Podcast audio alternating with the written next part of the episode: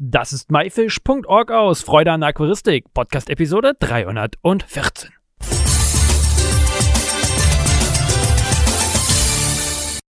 Hey zusammen, mein Name ist Lukas Müller und ich möchte euch heute etwas über den südamerikanischen Schmetterlingsbuntbarsch erzählen. Ich glaube, das kommt jetzt ein bisschen unerwartet, ähm, denn eigentlich kennen mich ja viele so als den Garnelen-Spezialist. Allerdings habe ich auch viele Fische schon gehalten, nachgezüchtet und halte aktuell auch eine Reihe an Fischen und ähm, finde immer mehr Begeisterung auch für, ja, Buntbarsche, aber auch andere Fischarten in der Aquaristik. Heute möchte ich euch den südamerikanischen Schmetterlingsbuntbarsch ein bisschen näher bringen. Auch einfach nur Ramirezzi genannt, ist er ein Fisch aus der Familie der Buntbarsche. Beheimat ist dieser Schmetterlingsbuntbarsch in Venezuela und Kolumbien. Dort lebt er in flachen Uferzonen. Der Ramarezzi lebt sowohl in sehr klaren Seen als auch in langsam fließenden Bächen mit starker Strömung und schlammigen Boden. Dieser Buntbarsch, ja, die werden circa 5 bis 7 cm groß und tatsächlich erreichen sie ein Alter von 3 bis 5 Jahren. Der Kopf ist orange an der Brust bzw. hinter den Kiemen ist er sehr gelblich. In der Mitte des Körpers ist der Fisch mit schwarzen Flecken gezeichnet.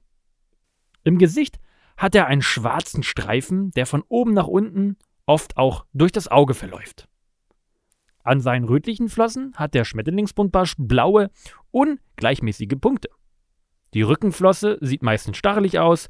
Männchen und Weibchen unterscheidet man darin, dass das Männchen kräftige Farben aufweist und die vorderen Stacheln der Rückenflosse größer sind als bei den Weibchen. Ich empfehle tatsächlich den südamerikanischen Schmetterlingsbuntbarsch an erfahrene Aquarianer, da er sich unter bestimmten Wasserbedingungen erst so richtig wohlfühlt und gesund bleibt. Eine Wassertemperatur von 24 bis maximal wirklich 32 Grad sollte man ihm bieten. Optimal und da halte ich ihn auch sind 27 Grad. Der pH-Wert für den Schmetterlingsbuntbarsch sollte zwischen 5 bis 7,5 liegen und eine Gesamthärte von 1 bis 10 deutsche Gesamthärte betragen. Halten sollte man ihn in Paaren. Für ein einzelnes Paar reicht meistens schon ein Aquarium von 54 Liter aus. Auf keinen Fall wirklich unter 54 Liter. Ich würde sogar empfehlen, wirklich ab 100 Liter ein Paar zu halten. Ich sehe nur immer öfter auf Social Media, dass viele erfolgreich in kleineren Aquarien, so um die 54 Liter Aquarien, ähm, erfolgreich ein Paar halten und äh, sich daran erfreuen.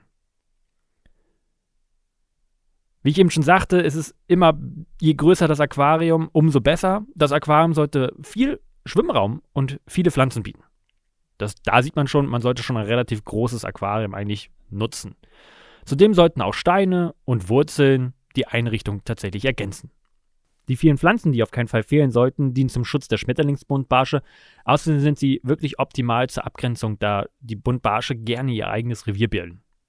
Der Schmetterlingsbuntbarsch hält sich im unteren Drittel des Aquariums am häufigsten auf, wie ich das immer beobachten kann.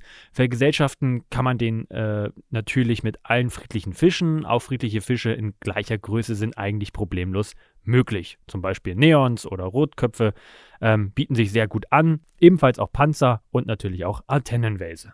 In der Natur ernährt sich der Ramirezzi ausschließlich von Lebenfutter. Die meisten Nachzuchten gehen auch gerne an Granulat oder Futterflocken. Meine mögen tatsächlich sonst gerne Futterflocken. Ähm, ich füttere aber ganz gerne auch Lebenfutter wie weiße und rote Mückenlarven, ab und zu auch mal Artemia. Darauf geht der Ramerezzi natürlich total ab, denn das findet er natürlich auch in der Natur. Es ist nicht hundertprozentig notwendig, jetzt mit Lebenfutter zu füttern. Frostfutter und ähm, Trockenfutter nimmt er auch ebenfalls an. Also meine fressen natürlich auch Frostfutter wie Mückenlarven mal eingefrorene oder aber auch Trockenfutter wie normale Flockenfutter. Ich sagte bereits schon, dass der Fisch für, ähm, ja, nicht für Anfänger geeignet ist. Das äh, geht auch mit der Zucht her, denn er ist etwas anspruchsvoller. Erfahrene Züchter haben keine großen Schwierigkeiten. Ähm, zur Zucht benötigt äh, man sehr weiches Wasser. Ich empfehle eine Gesamthärte von drei deutscher Härte. Und nach vier Monaten sind die Tiere geschlechtsreif und können sich somit auch fortpflanzen. Ihr Brutrevier wird mit allen Kräften tatsächlich auch verteidigt. Der Laich wird auf flachen Steinen, die vorher von den Schmetterlingsbuntbarschen gesäubert wurden, abgeleicht. Daher sind Steine für eine Zucht unabdingbar. Es werden ungefähr 500 Eier pro Ablage produziert. Das Männchen schwimmt über die Eiablage und befruchtet diese. Während der Brutzeit reagieren die Fische sehr empfindlich auf äußere Störungen. Tatsächlich kann man da auch beobachten, dass äh, sie ihre gewohnte Futtermahlzeit nicht wie vorher, ähm, bevor das Gelege da war, wirklich zu den Futterplätzen kommen, sondern sie wirklich vorsichtig sind und ihr Revier natürlich dort natürlich auch ja, verteidigen. Je nach Temperatur schlüpfen die Larven früher oder später. Bei 28 Grad schlüpfen die Tiere nach drei Tagen, hat man festgestellt. Nach drei weiteren Tagen schwimmen sie dann frei herum. Nach dem Schlüpfen empfehle ich, die Jungen von den Eltern äh, umzusiedeln, damit eine starke Keimbelastung des Wassers vermieden wird. Fressfeinde wie Fische, Garnelen und Schnecken könnten die Brut verhindern. Was auf jeden Fall noch wichtig zu wissen ist, dass das Brutpflegeverhalten ähm, tatsächlich von den Eltern beigebracht wird. Künstlich aufgezogene Schmetterlingsbuntbarsche haben den Brutpflegeinstinkt tatsächlich nicht.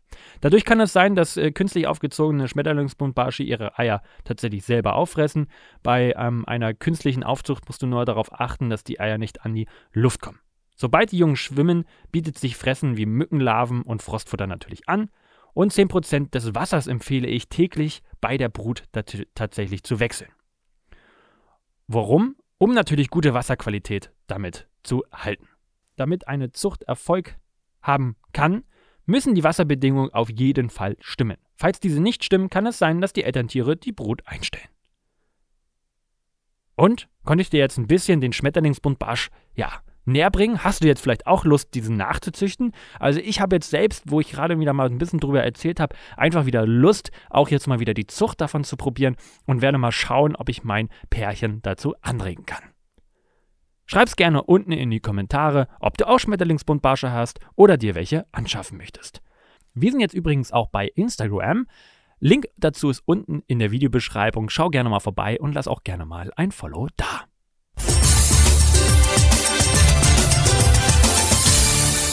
Das war myfish.org aus Freude an der Aquaristik, Podcast Episode 314. Ich hoffe, du konntest einige Infos aus dieser Episode mitnehmen. Alle weiteren Bilder mit Links und Infos findest du wie immer unter www.my-fish.org slash Episode 314. Wir hören uns nächsten Samstag wieder. Danke und tschüss, euer Lukas.